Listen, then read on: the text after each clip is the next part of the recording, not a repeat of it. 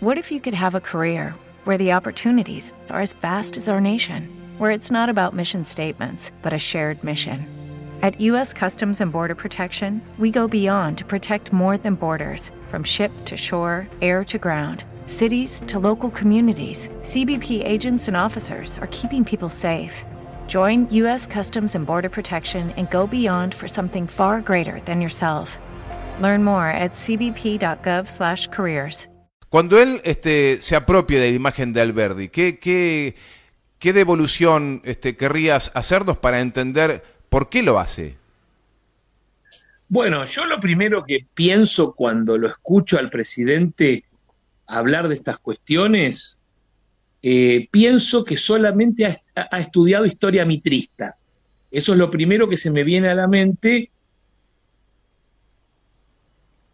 Ver que reivindica ¿no es cierto?, que es el Alberdi liberal de la juventud, es el Alberdi de 1830, de la década del 30 del siglo XIX. No es el Alberdi de 1860, que es el momento histórico en el cual él pone el acento, ¿no es cierto?, hablando de la acción liberal que en 35 años se transformó en potencia y todo el discurso que ya sabemos que maneja. Eh, el Alberdi de 1860 no es el Alberdi de 1830. Por eso yo creo que el presidente cuenta con la enorme benevolencia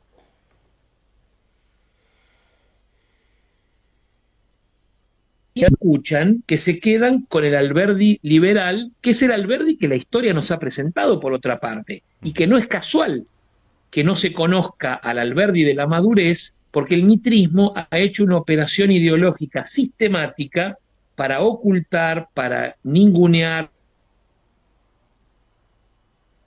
para ir, para esconder todos los escritos que Alberdi ha producido en los últimos 25 años de su vida. Digamos que la historia mitrista se ha encargado de asesinar a Alberdi a los 50 años, como si no hubiera tenido más nada para decir. Y justamente el Alberdi de 1860, que es el que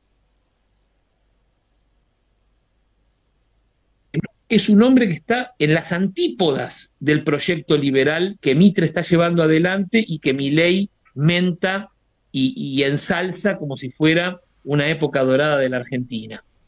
Pensemos que el Alberdi de 1860, eh, de alguna manera, lo que hace es primero, denunciar como, como diplomático estrella de la Confederación Argentina en los cinco años anteriores la idea que tiene el mitrismo de secesionar el territorio.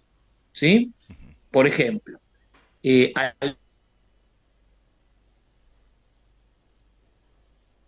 del año 1864 que se llama Grandes y Pequeños Hombres del Plata, en el cual no solamente enjuicia al presidente Mitre como político, sino como historiador, y lo pone al desnudo de alguna manera, mostrando que toda su política es una política que busca defender a lo que él llamaba la provincia metrópoli, el centralismo porteño, que es una, una política que asfixia a las provincias, que las condena al atraso, a la pobreza, a la ignorancia, y que tiene como objetivo básicamente eh, ser eh, un furgón de cola del de el imperio británico, ¿no es cierto? Alberti eh, no solamente denuncia al mitrismo en su carácter de, de forjador de la estructura semicolonial de la Argentina, sino que también denuncia la guerra del Paraguay, por algo le calzaron el mote de traidor a la patria, Sergio, pensemos en eso. Vos pensás que Alberdi pudo volver a la Argentina solamente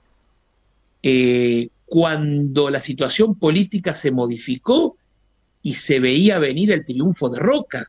Alberdi no pudo, Alberdi fue un desterrado por el odio que generaba eh, en el mitrismo y en Sarmiento también, esto hay que decirlo, pero sobre todo en el mitrismo, que se cansó de hacerle lo que hoy llamaríamos eh, operaciones de prensa, presentándolo como un traidor a la patria.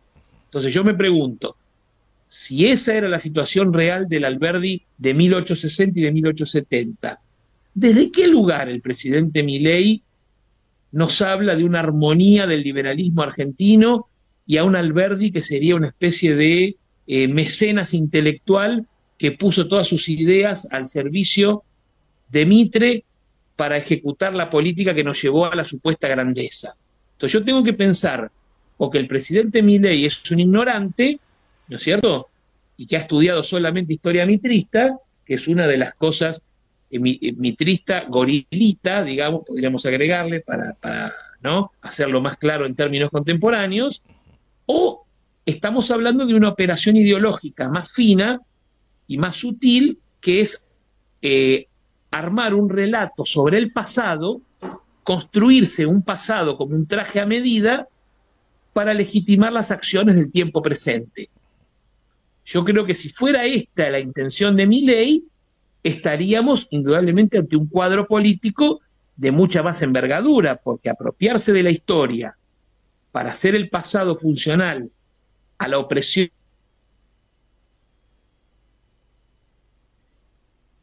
un andamiaje conceptual que sinceramente yo no sé si el presidente Milei lo tiene. Sinceramente eh, espero equivocarme, espero que no lo tenga y que se trate solamente de un ignorante, eh, porque si se trata del otro, creo que nos enfrentamos, eh, bueno, realmente a un cuadro político de envergadura. Así que no te puedo decir si es una o la otra, pero a ver, por momentos pienso que se trata de ignorancia, por momentos pienso que se trata de formación eh, mitrista, ¿no es cierto?, que es lo que él ha estudiado.